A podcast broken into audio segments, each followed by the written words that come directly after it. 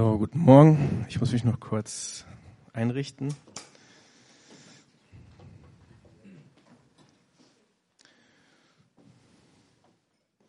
Nicht vergessen, die Stoppuhr anzumachen, damit ich euer Pensum nicht knacke heute.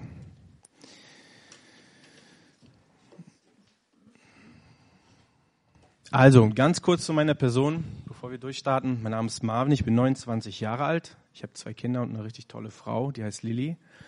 Und ich komme aus dem Gospelhaus Aalen. Und der Manuel hatte mich vor einer Woche spontan angefragt, ob ich das heute machen könnte. Und das ist richtig toll, ich mache das richtig gerne. Ähm, und ich freue mich, bei euch zu sein und euch mal kennenzulernen. Ähm, auch. Ähm, ich habe drei Jahre Bibelschule gemacht. Ähm, danach habe ich eine Ausbildung zum Zimmermann gemacht. Also ich bin ein ganz normaler Mensch, mache einen ganz normalen Beruf normalerweise. Und danach war ich drei Jahre bei der Deutschen Zeltmission und habe dort ähm, im Kinderdienst ein Pionierprojekt meiner Frau zusammen geleitet. Und jetzt sind wir seit zwei Monaten hier äh, im Süden. Und weil wir das Gospelhaus Aalen auf dem Herzen haben. Mal gucken, was Gott so macht. Okay, so viel zu mir. Ähm, bevor ich starte, möchte ich gerne nochmal mit euch beten. Einfach.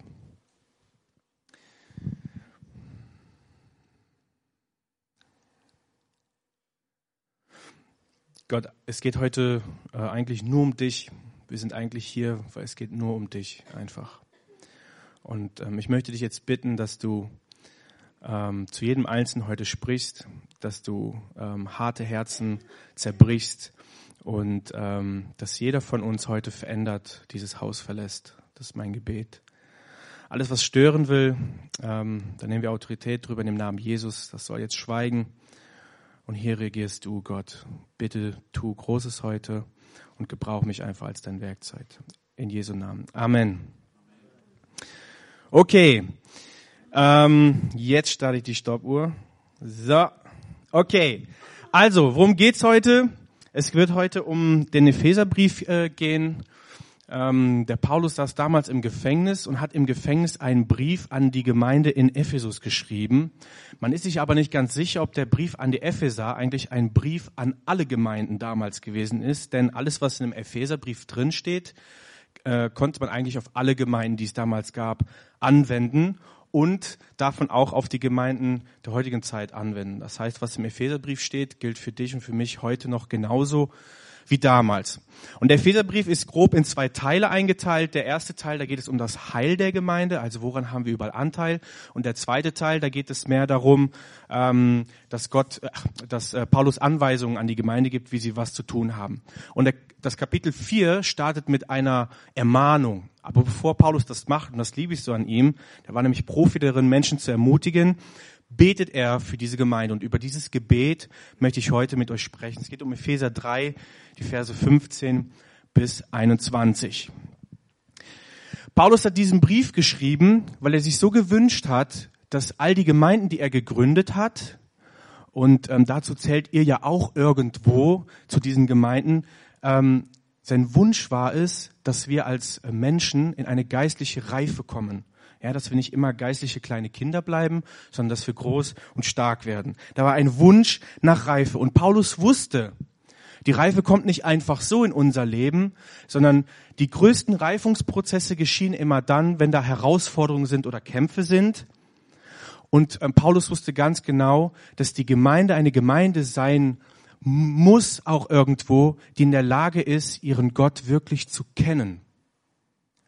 Deswegen lautet der Titel meiner Predigt heute, kennst du Gott wirklich? Und das geht an alle Generationen. Kennst du deinen Gott wirklich? Ein Gebet des Paulus. So, jetzt starten wir einfach. Das ist eine Textpredigt. Das bedeutet, wir gehen ein paar Verse Stück für Stück miteinander durch. Es gibt Verse, zu denen sage ich was, es gibt Verse, zu denen sage ich nichts. Der Heilige Geist will einfach mal zu euch sprechen. Genau, wir starten mit Vers 14. Vielleicht kann der Uwe einfach eine Folie weitermachen, das funktioniert gerade nicht, kein Problem. Da steht in Vers 14 noch einmal, also Paulus betet jetzt für euch. Stellt euch einfach vor, der Paulus betet gerade für dich, der du hier sitzt und auch für mich. Und noch einmal, wenn ich mir das alles vor Augen halte, kann ich nicht anders als anbetend vor dem Vater niederzuknien. Wenn ich mir das alles vor Augen halte, sprich, wenn Paulus sich das alles vor Augen hält, was Gott für dich und für mich eigentlich vorbereitet hat, da stehen nämlich in Epheser 1 und 2 solche Sachen wie, du und ich, wir sind Teil seiner Familie, wir sind seine Söhne und Töchter. Er hat uns den Heiligen Geist als Helfer gegeben. Da sind so viele starke Sachen, die Paulus seiner Gemeinde zuerst schreibt. Und deswegen kann er nicht anders, als anbetend vor dem Vater niederzuknien. Und ich finde schon in diesem einen Vers, ich habe den erst überlesen, ich dachte, ich muss weiter nach hinten, es geht um Liebe heute auch, aber schon in dem einen Vers steckt so viel drin. Denn der Paulus, der war ein Profi darin, in schlechten Zeiten Gott noch alle Ehre zu geben. Immer wenn der im Knast saß, immer wenn der gesteinigt wurde, immer wenn der schiffbrüchig gewesen ist, das war jemand, der kannte seinen Gott und war deswegen auch imstande, in schwierigen Zeiten dem einfach noch die Ehre zu geben. Der saß mit seinem Kollegen im Knast, die waren in, in, Ketten, ja, wahrscheinlich saßen sie irgendwie sogar noch in ihrem eigenen Urin, das war damals ganz anders als unsere deutschen tollen Gefängnisse heute. Und dann fängt er einfach um Mitternacht an, äh, beispielsweise Lobpreis zu machen.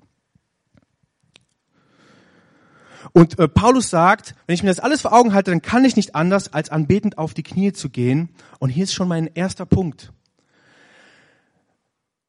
Gott als Vater hat so viel Interesse daran, dass wir geistlich in eine Reife kommen, dass wir auch an Punkten in unserem Leben kommen, wo wir nicht mehr anders können, als ihm die Ehre zu geben und ihn anzubeten. Paulus geht auf die Knie, das war damals die demütigste Form vor Gott, um auch eindringlich zu zeigen, wie ernst er es meint mit seinem Gebet.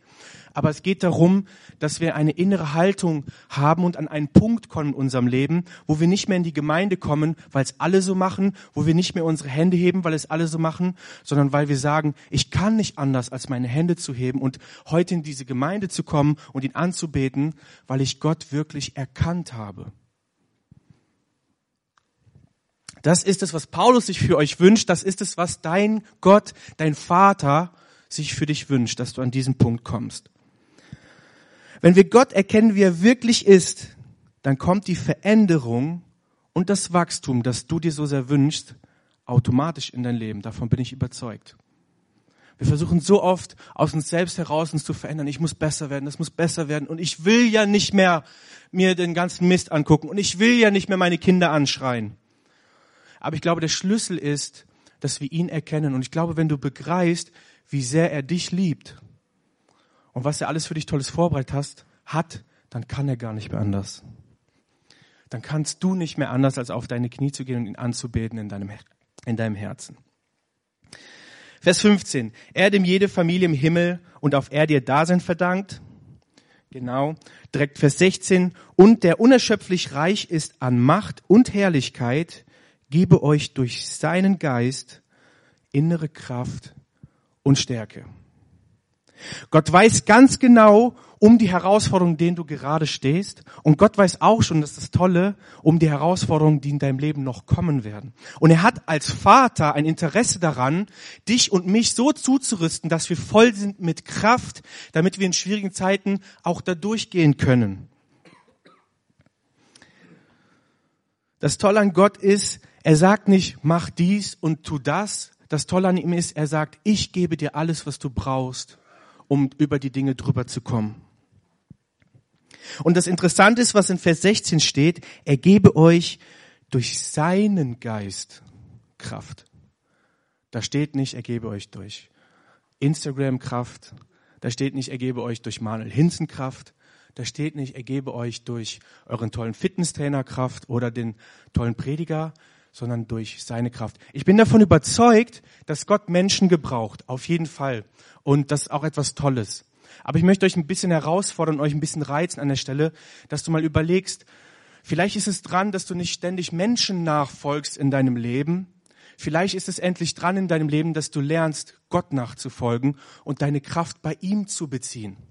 Und all die falschen Götter in deinem Leben, dazu sagt die Bibel auch Götzen, endlich aus deinem Leben entfernst.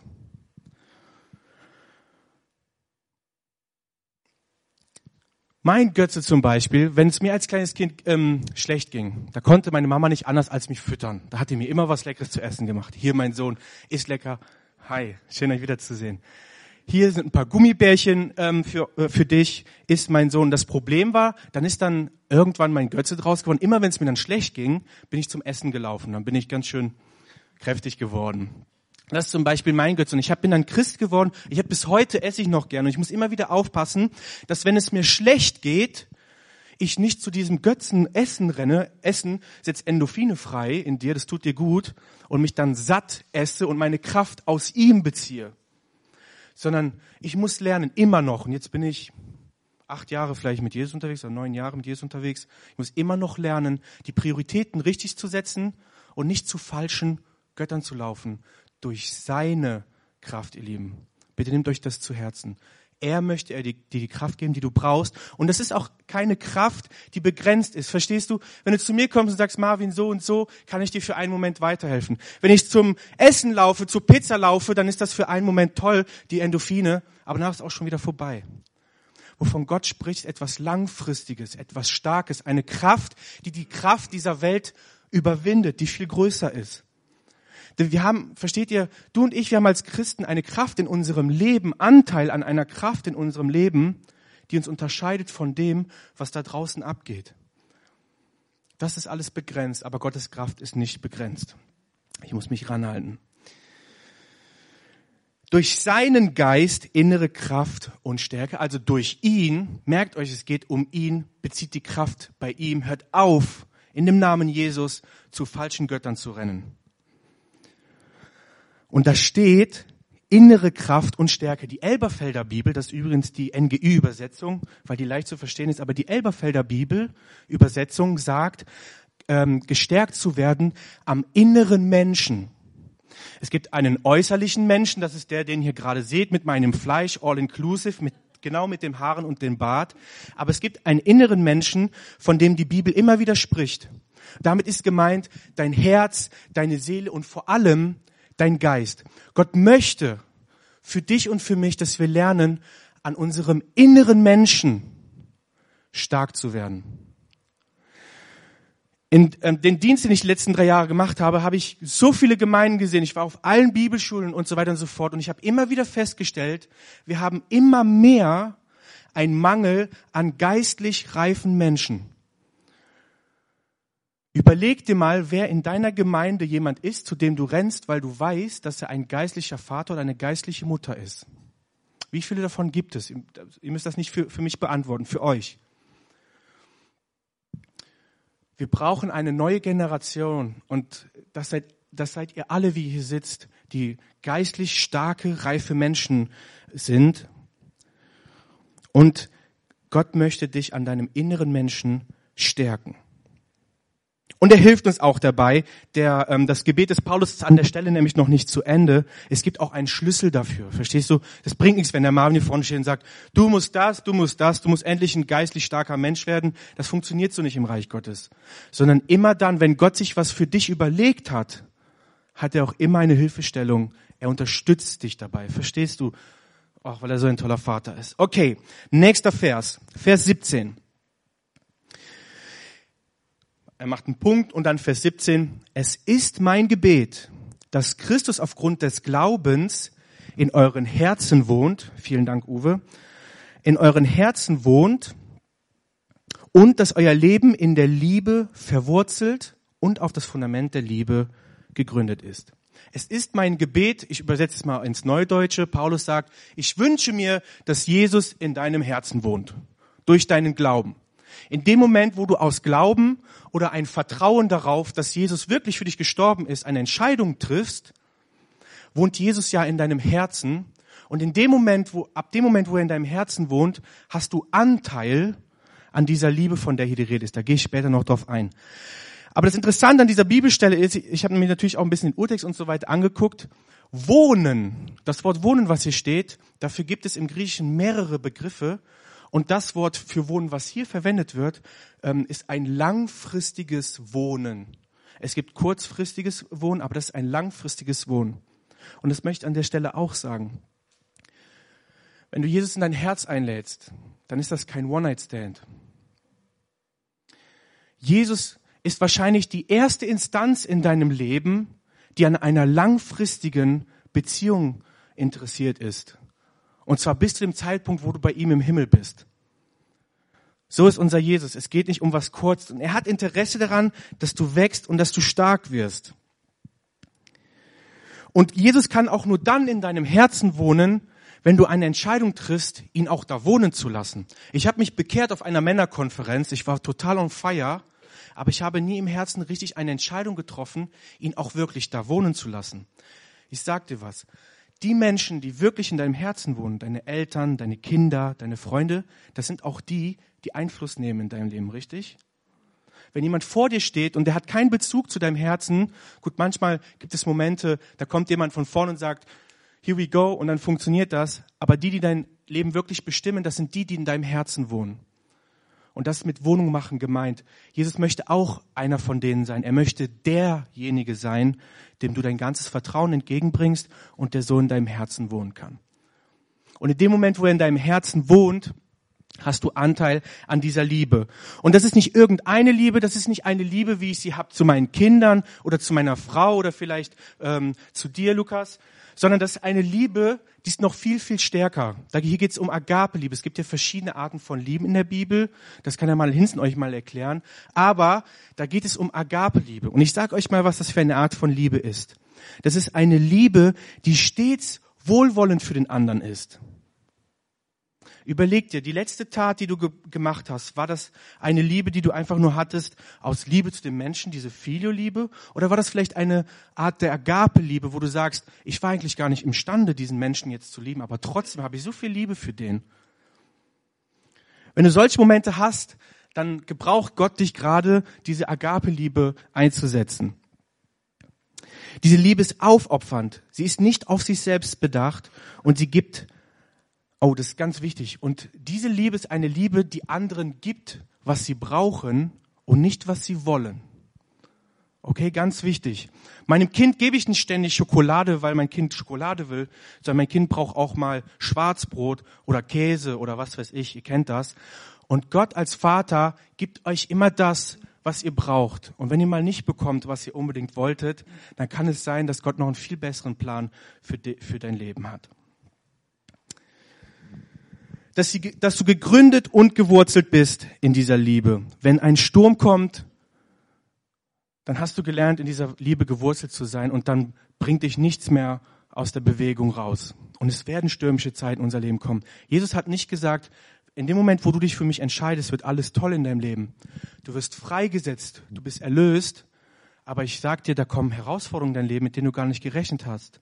Denn Gott möchte ja, dass wir wachsen und wachsen oder geschmiedet werden gute Werkzeuge immer im Feuer. Und Feuer ist immer nicht angenehm, ihr Lieben. Feuer tut auch manchmal ein bisschen weh. Aber wenn du durch dieses Feuer gegangen bist, wenn du durch diesen Sturm gegangen bist, dann bist du danach noch viel kräftiger, noch viel stärker. Ein Schwert, das immer wieder durchs Feuer geht, wird immer härter, immer schärfer. Gott möchte dich gebrauchen. Vers 18. Das wird euch dazu befähigen, zusammen mit allen anderen, also diese Liebe, die du dann in dir wohnen hast, weil Christus ja in dir wohnt, diese Liebe wird dich dazu befähigen, zusammen mit allen anderen, und ich mache jetzt hier eine scharfe Aussage mit den Katholiken, mit den Evangelikalen, mit den Orthodoxen, mit der EFG, mit der FEG und wie sie alle heißen, zusammen, gemeinsam die Liebe Christi in allen ihren Dimensionen zu erfassen, in ihrer Breite, in ihrer Länge, in der Höhe und ihrer Tiefe. Ich konzentriere mich mir jetzt mal nicht auf diese Länge, Tiefe, Breite, das dürft ihr euch selber ähm, überlegen, was ihr darunter versteht, aber es geht ja auch nochmal um äh, Einheit.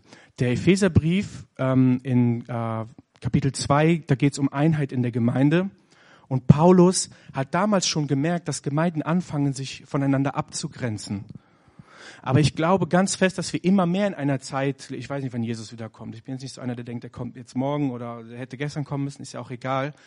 Aber wir leben trotzdem in einer Zeit, wo wir lernen müssen, unbedingt als Christen, gemeinsam mit allen anderen, die Jesus lieben von ganzem Herzen, gemeinsame Sache zu machen und uns nicht mehr abzugrenzen von den anderen. Brücken statt Mauern bauen. Ich glaube, darum ging es Paulus auch. Vers 19. Ja, ich bete darum, dass ihr seine Liebe versteht, die doch weit über alles Verstehen hinausreicht und dass ihr auf diese Weise mehr und mehr mit der ganzen Fülle des Lebens erfüllt werdet, das bei Gott zu finden ist. Ich bete darum, ich bete darum, und ich glaube, das ist Gottes größter Wunsch heute Morgen. Ich glaube, das ist das schon, eigentlich schon das Finale von dem Ganzen. Ich glaube, das ist Gottes größter Wunsch, dass du deine Liebe verstanden hast. Wenn du im Glauben, wenn ich im Glauben wachsen möchte, dann funktioniert das nicht aus mir heraus. Das funktioniert immer dann in den Momenten, wo ich erkenne, wie Gott wirklich ist und welche Liebe er gerade wirklich für mich hat. Ich bin, ich gehe auch durch Zerbruchprozesse. Jetzt ähm, zuletzt hatte ich auch noch, ah, hatte ich auch eine Phase und dachte ich, meine Güte, das ist alles so schlimm. Ich bin am Ende, ich kann nicht mehr. Aber dann hat Gott immer wieder Momente, schafft immer wieder Momente, wo ich seine Liebe äh, für mich erkenne. Und dann ist der Zeitpunkt, an dem ich, wirk, an dem ich wirklich wachse, wo die, das Vertrauen zu ihm stärker wird, wo ich Jesus in meinem Herzen viel mehr Platz gebe, wo ich ihn viel besser erkenne. Und daraus, dass ich ihn erkenne, kommt der, das Wachstum in mir automatisch.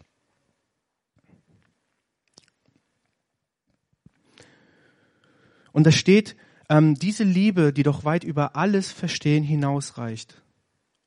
Und manchmal denken wir doch, und seid doch mal ehrlich zu euch selbst, manchmal denken wir doch, wir hätten doch schon alles begriffen und wir wissen doch schon alles. Oder wir sind doch schon durch mit einer gewissen Sache. Ich habe dem und dem doch schon vergeben. Ich habe das und das schon durchschaut bei uns in der Gemeinde. Ich habe das und das auf der Arbeit schon längst durchschaut. Aber dann gibt es immer wieder Momente, wo du merkst, dass die Liebe, die Gott für dich hat, viel, viel größer ist als das, was du verstehen kannst. Dass diese Agape-Liebe, von der diese Bibel, die Bibel spricht.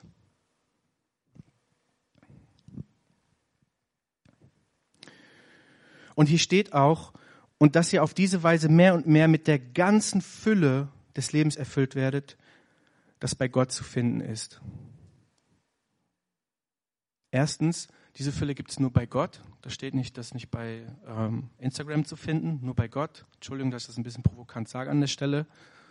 Nur bei Gott ist diese Fülle zu finden. Und mit Fülle ist gemeint, ich habe mir mal Gedanken gemacht, ja, was ist überhaupt mit Fülle gemeint? Mit Fülle sind Sachen gemeint, wie zum Beispiel die Freiheit, nach der du dich die ganze Zeit sehnst. Oder die Kraft, auf, auf, auf der Suche nach der Kraft, auf, äh, wo du ständig bist. Die Erbauung, die du suchst, dass dich mal jemand ermutigt. Die Gnade, die du eigentlich suchst für all das, was in deinem Leben gewesen ist. Die Güte und die Annahme. Und ich glaube, ganz wichtig hat, ähm, hat Gott mir, glaube ich, aufs Herz gelegt, die Befürwortung, die du eigentlich suchst. Ich hatte einen äh, Eindruck, als ich mich vorbereitet habe für eure Gemeinde, dass ähm, hier, jemand, hier jemand sitzt, oder vielleicht sind es mehrere. Du hast gerade das Gefühl, dass du zerreißt und Gott spricht dir geradezu, ähm, du wirst nicht zerreißen. Ich werde mein, meine Liebe um dich drum äh, wickeln und du wirst eine stärkere Schnur sein oder ein stärkeres Werkzeug als jemals zuvor. Du wirst nicht zerreißen. Gott wird dir das Vollbringen schenken. Ich möchte noch in eine andere Bibelgeschichte mit euch reingehen, und zwar in Lukas 15. Da geht es ja um den verlorenen Sohn.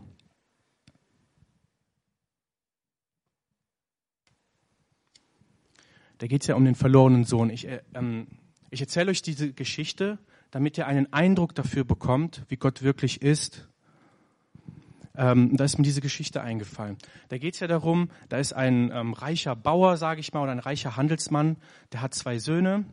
Und der eine Sohn sagt dann irgendwann, Papa, gib mir mal meine ganze Knete, ich will auf die Kirmes, ich bin weg, tschüss. Und dann nimmt er sein ganzes Erbe, seine ganze Knete, läuft raus in die Welt und verprasst sein ganzes Geld und kommt eigentlich am Tiefpunkt seines Lebens äh, an. Und jetzt schaut mal, was eigentlich in diesem Moment eigentlich passiert. Ich, ich lese euch einfach vor. Also der hockt da bei den Schweinen im Dreck und dann wird ihm klar, noch nicht mal das, was die Schweine essen, darf ich essen. Und dann, jetzt kam er zur Besinnung und er sagte sich, wie viele Tagelöhne hat mein Vater? Und alle haben mehr als genug zu essen. Ich dagegen komme hier vor Hunger um. Ich will mich aufmachen, zu meinem Vater gehen und zu ihm sagen, Vater, ich habe mich gegen den Himmel und gegen dich versündigt.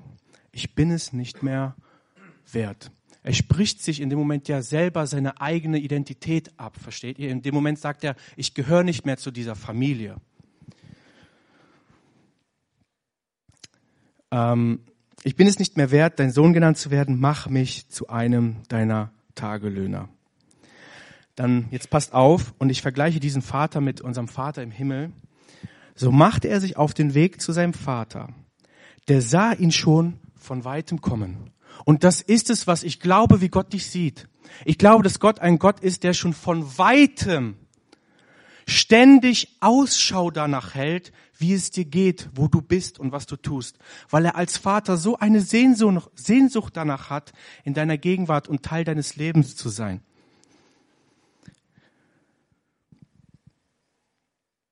Dieser sah ihn schon von Weitem kommen. Ich glaube, dass, dass dieser ähm, Mann, der hat die ganzen, ganze Zeit auf seinen Sohn gewartet. Ich glaube, der wusste schon, der war weise genug, mein Sohn, der wird es nicht bringen, der kommt eines Tages zurück. Wann kommt er denn? Und er hat Ausschau nach ihm gehalten. Das ist aber meine eigene Interpretation von dieser Stelle. Vielleicht war es auch nicht so. Aber ich glaube, dass Gott ein Vater ist, der immer steht und schaut, wo bist du denn? Was machst du? Weil er dich so sehr liebt und Interesse daran hat, dass du wächst, dass es dir gut geht und dass du versorgt bist. Voller Mitleid lief er ihm entgegen. Der Vater läuft seinem Sohn entgegen. Und ich möchte dieses Bild brechen in euren Köpfen, dass unser großer Gott den ganzen Tag so auf seinem Thron sitzt und sagt, mal gucken, wann du wiederkommst. So ist Gott Vater nicht. Sondern er ist ein Vater, der entgegenrennt und sagt, da bist du ja. Wenn ich meinen Sohn einen halben Tag nicht mehr gesehen habe, dann renne ich ihm entgegen und sage, wo warst du denn? Ich habe dich vermisst. Schön, dass du wieder da bist. Und dann sitze ich nicht auf meinem Lieblingssessel im Wohnzimmer und sage, aha, da bist du ja.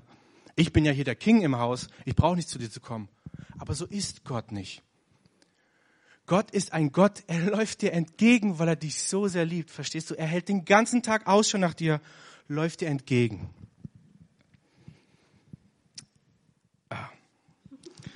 Glaube, die Predigt ist für mich viel ergreifender als für euch wahrscheinlich. Also voller Mitleid. Er hat kein hartes Herz. Er hat Mitleid mit dir, obwohl er schon wusste, okay, ich gebe ihm das Geld mal, lass ihn mal machen.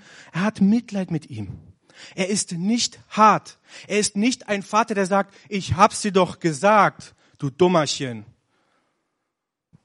Und in dem Namen Jesus möchte ich dieses Bild brechen über euch allen. Und mein Wunsch ist es, dass ihr erkennt, dass Gott ein Gott ist, der Mitleid mit euch hat, der für euch ist, der nicht hart ist. Er ist nicht hart. Gott hat kein hartes Herz, er hat Mitleid, er rennt dir entgegen, freut sich über dich. Dann fiel er ihm um den Hals und küsste ihn. Er stellt sofort körperliche Nähe her. Sofort. Umarmen, ja, ich komme ich komm dir richtig nah. Du kannst meinen Hauch in deinem Nacken fühlen. Und er küsste ihn. Das war damals das Zeichen, du gehörst zu mir. Das ist auch heute noch ein Zeichen, wenn ich meine Frau küsse, du gehörst zu mir. Das ist ein, eine körperliche Art von Intimität. Sofort. Und Gott nimmt dich sofort in den Arm. Verstehst du, wenn du ins Gebet gehst und du hast Mist gebaut oder wenn du dich einfach nur freust, dann dauert es nicht, sondern Gott steht direkt mit offenen Armen da. Komm in meine Arme, ich will dich küssen, mein Kind. Ich will dich mit meiner Agape-Liebe küssen. Kannst du das annehmen? Kennst du deinen Gott wirklich? Es geht weiter, es hört nicht auf. Ich bin im Flow. Da sagte der Sohn zu ihm, ich habe mich gegen den Himmel und gegen dich versündigt. Er hatte Einsicht. Aha, da hat eine gewisse Art von Buße stattgefunden. Ich bin es nicht mehr wert, dein Sohn genannt zu werden. Er hat sich selber degradiert, selber aus dem Stand gehoben, sein Sohn zu sein. Und wie oft tun wir das? Ach Gott, ich habe wieder Mist gebaut. Ah, ich verkriege mich jetzt in mein Loch. Ich, bin, ich habe es nicht verdient, in deiner Gegenwart zu sein. Wir degradieren uns oft selber, weil wir so groß geworden sind, wenn du etwas falsch machst, bekommst du eine Strafe dafür. Geh in die Ecke, stell dich auf deine Knie und dann streue ich da noch Salz hin und du musst richtig spüren, dass du Mist gebaut hast. Das breche ich auch in dem Namen Jesus. Das ist eine falsche Vorstellung von deinem Vater. Er nimmt sich selber seine Identität, doch der Vater befahl seinen Dienern, schnell, so schnell wie möglich, holt das beste Gewand und zieht es ihm an. Der Kerl hat nach Schweinedung gestunken. Der hat richtig gestunken. Ähm, deine Kleidung ähm, ähm, zeigt der Welt, wer du bist. Kleider machen irgendwo Menschen. Okay, das sagt nichts über deine Identität aus, aber Kleider machen Menschen. Der Kerl hatte richtige Lumpen an. Und was macht der Vater? Das erste, was er macht, seine erste Tat, zieht ihm ein schönes Gewand an. Und dieses Gewand war so wichtig in diesem Moment, denn dieses Gewand hat seinen Status sofort wiederhergestellt. Du siehst jetzt wieder aus wie ein Königssohn, sag ich mal. Du siehst aus wie mein Sohn. Du bist gut gekleidet. Ich stelle deinen Status wieder her. Wenn du das Gefühl hast, ich fühle mich gerade so weit weg von Gott, dann sagt er dir, komm zu mir, ich möchte deinen Status wiederherstellen. Ich möchte, dass du wieder weißt, was deine Identität in Jesus Christus ist. Ich ziehe dir meinen Mantel an. Steckt ihm einen Ring an den Fingern, das habe ich das letzte Mal von meinem Pastor gelernt. Dieser Ring, der stand damals für Handelsvollmacht. Ihr kennt das, so ein König, der hat seinen Siegelring immer auf einen Brief gedrückt. Dann wusste jeder, aha, das ist amtlich. Und vielleicht war der äh, Mann auch ein Händler, ich weiß es nicht. Er hat seinem Sohn Handlungsvollmacht gegeben. Und es gibt Momente, in denen du denkst, ich hab's verbockt. Ich kann sowieso nichts mehr tun. Keiner will mich mehr gebrauchen. Und Gott hat mir alle Vollmacht genommen, weil ich gefallen bin. Nee.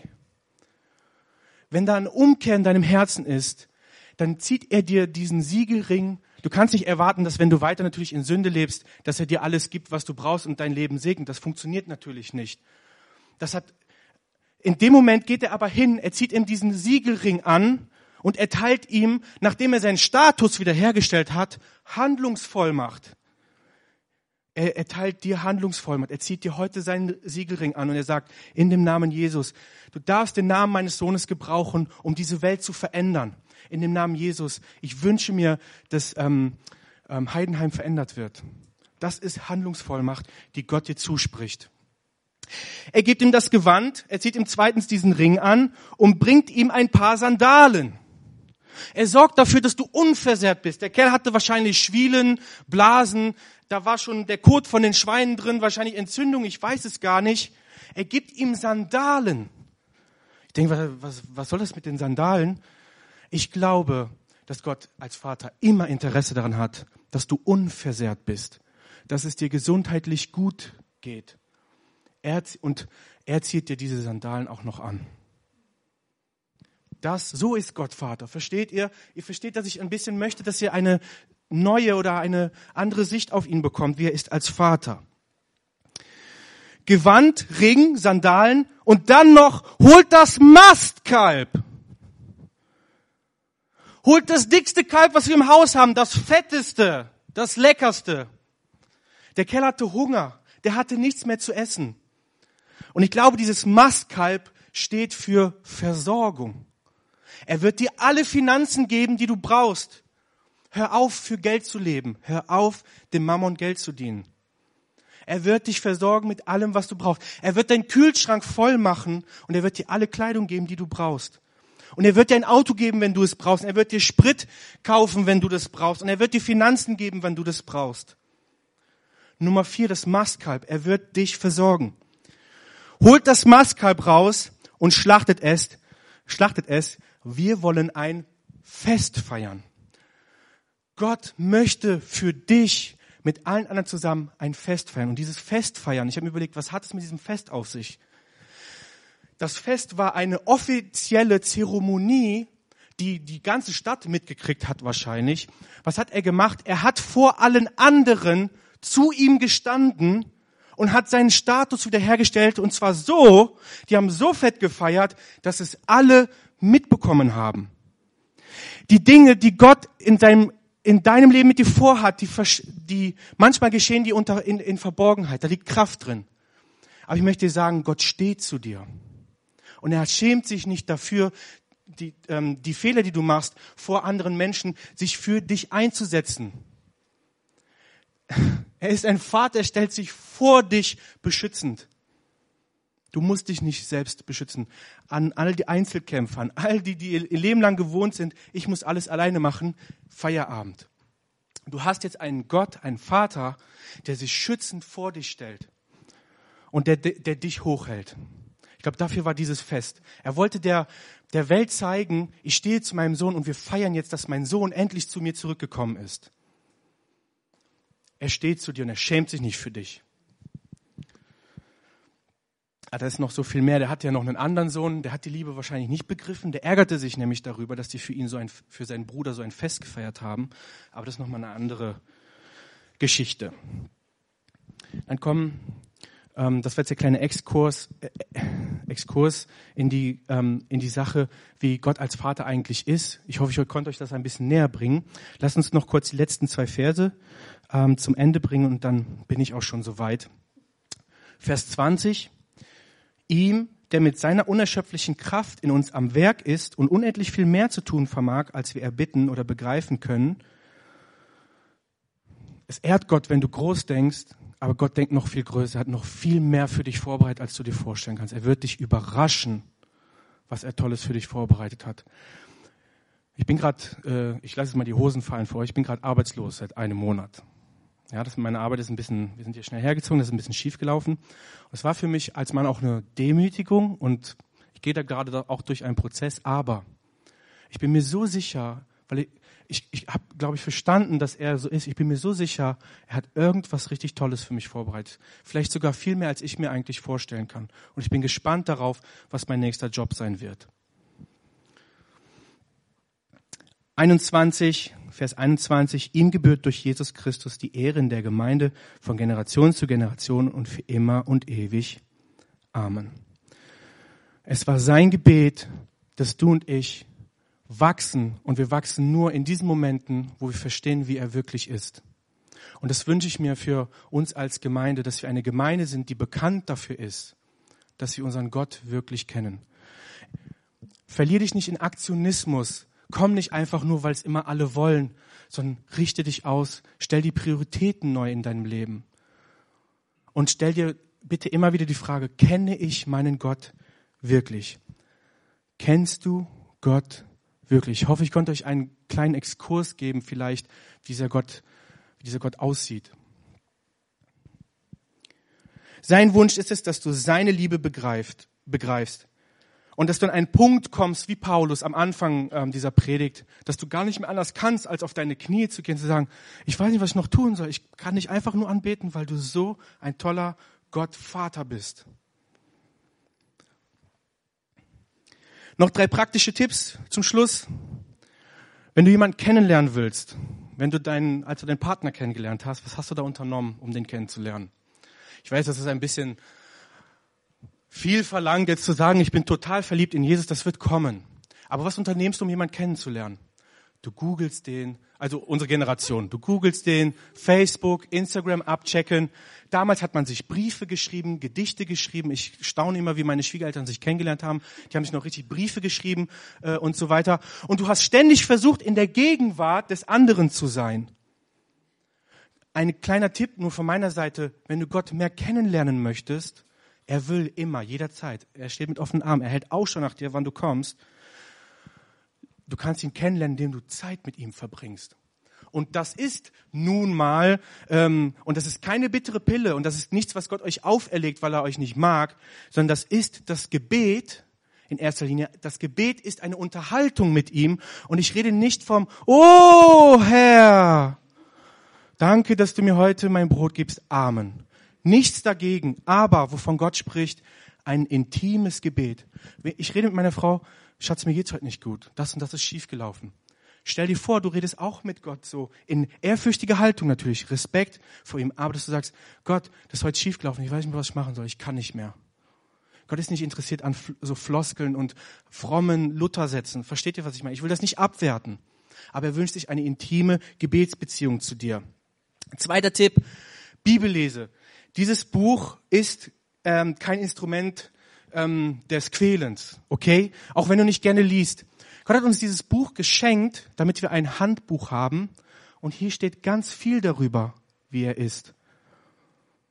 Ich habe mir eine vor äh, einem Jahr diese Bibel neu gekauft. Ich habe mir bewusst auch eine ganz einfache Bibel gekauft. Ich habe mal meine Elberfelder in den Schrank gelegt, weil ich mir gesagt habe, diese Bibel ist nur dafür da, damit ich meinen Vater besser kennenlerne. Und ich habe hier zwei Farben. Einmal die Farbe Rot. Damit habe ich alles angestrichen, angestrichen, wo steht, ähm, liebe deinen Nächsten wie dich selbst. Das sind Aufforderungen, das sind ähm, Anweisungen, wie ich mich verhalten soll. Und dann hatte ich die Farbe Gelb. Damit habe ich alles angestrichen, wo ich erkannt habe, wie er als Vater ist. Und wenn es mir schlecht geht, dann schlage ich diese Bibel einfach nur auf, so, zack, zack. Da steht irgendwas Gelbes, gucke ich mir sofort an, steh auf und geh umher. Wow, Gott sagt mir, ich soll aufstehen, einfach umhergehen. Ich soll nicht mehr daran hängen, dass ich krank bin. Und so weiter und so fort. Diese Bibel ist dafür da, damit du ihn besser kennenlernst. Kennenlernst. Gebet, Gottes Wort. Was war das dritte G? Weiß das noch einer aus der Kinderstunde? Gemeinschaft. Ich möchte euch dazu motivieren, Gemeinschaft mit anderen Christen zu haben euch mit anderen Christen zu umgeben, mit anderen starken Menschen auch immer wieder zu umgeben. Menschen, von denen ihr lernen könnt, äh, Vorbilder, Leute, die schon auch Dinge erlebt haben, die euch etwas geben können. Was ich an eurer Gemeinde so schätze, ist, ähm, ihr seid ein guter, bunter Mix aus allen Generationen. Und ich glaube, das ist der, das ist das Geheimnis im Reich, im Reich Gottes. Im Reich Gottes ist nicht, wir machen eine junge, neue, dynamische Firma, sondern Reich Gottes ist, ich habe hier verschiedene Generationen zusammengestellt, damit wir voneinander lernen können. Überleg dir, ob der andere nicht vielleicht was für dich hat, wovon du, woran du wachsen kannst. Und bitte an dieser Stelle nochmal, vielleicht ist es dran, dass du deine Prioritäten nochmal neu setzt und deinen Fokus mehr darauf setzt, vielleicht für ein Jahr, vielleicht für einen Monat, vielleicht für diese Woche, dass du sagst, ich möchte meinen Gott diese Woche besser kennenlernen. Ähm, Manuel, Teppich. Stichwort Teppich. du weißt warum. Ähm, also, Gebet, Gottes Wort, Gemeinschaft. Schau, ob deine Prioritäten richtig sind. Und schau, dass du dich danach ausstreckst, ihn kennenzulernen. Je besser du ihn kennenlernst, umso besser fällt es dir im, im Alltag, die, durch, durch diese Dinge durchzugehen, den Berg zu überwinden in deinem Leben. Okay. Just do it. Wir haben noch einen praktischen Part. Keine Angst, ihr müsst jetzt nicht in Gruppen beten. Ich weiß schon, dass ihr euch alle, hoffentlich müssen nicht alle zusammen beten. Das ist immer ein bisschen was mit Menschenfurcht, Menschengefährlichkeit. Lassen wir mal sein. Aber der, während Manuel uns jetzt einfach so ein bisschen begleitet, geh doch noch mal, ach Manuel, Lukas, ähm, Luca, während Luca das im Hintergrund noch mal begleitet, boah, ich habe was Großes über dir gesehen. Deswegen habe ich direkt mit Manuel äh, verwechselt. So, Luca Während Luca uns begleitet, geh doch einfach für dich noch mal kurz in dich. Überleg doch noch mal, wie sind meine Prioritäten? Wie denke ich eigentlich über meinen Vater die ganze Zeit? Wie denke ich über Gott? Kenne ich diesen Gott wirklich? Und vielleicht musst du heute noch mal eine Entscheidung für dich treffen, dass du sagst, ich will das ab sofort anders machen. Ich möchte meinen Gott viel besser kennenlernen. Oder wenn du sagst, ich bin zum ersten Mal hier in dieser Gemeinde oder zum zweiten, dritten Mal, ich weiß immer noch nicht, Vielleicht hast du Gott jetzt noch viel besser kennengelernt durch, die, durch diese Predigen. Vielleicht sagst du, boah, sowas möchte ich auch in meinem Leben. Diesem Gott möchte ich auch nachfolgen. Ich möchte auch, dass der mein Vater wird. Dann lade ich dich ein, heute auch eine Entscheidung zu treffen, wenn du das möchtest. Wir machen das praktisch so. Hier vorne gibt es ein paar tolle Leute, die mit dir gerne ins Gebet gehen würden, wenn du das möchtest, mit denen du gemeinsam auch eine Entscheidung treffen kannst und das festmachen kannst, aber das musst du nicht. Du kannst es auch für dich einfach auf deinem Platz machen, wo du gerade bist. Amen.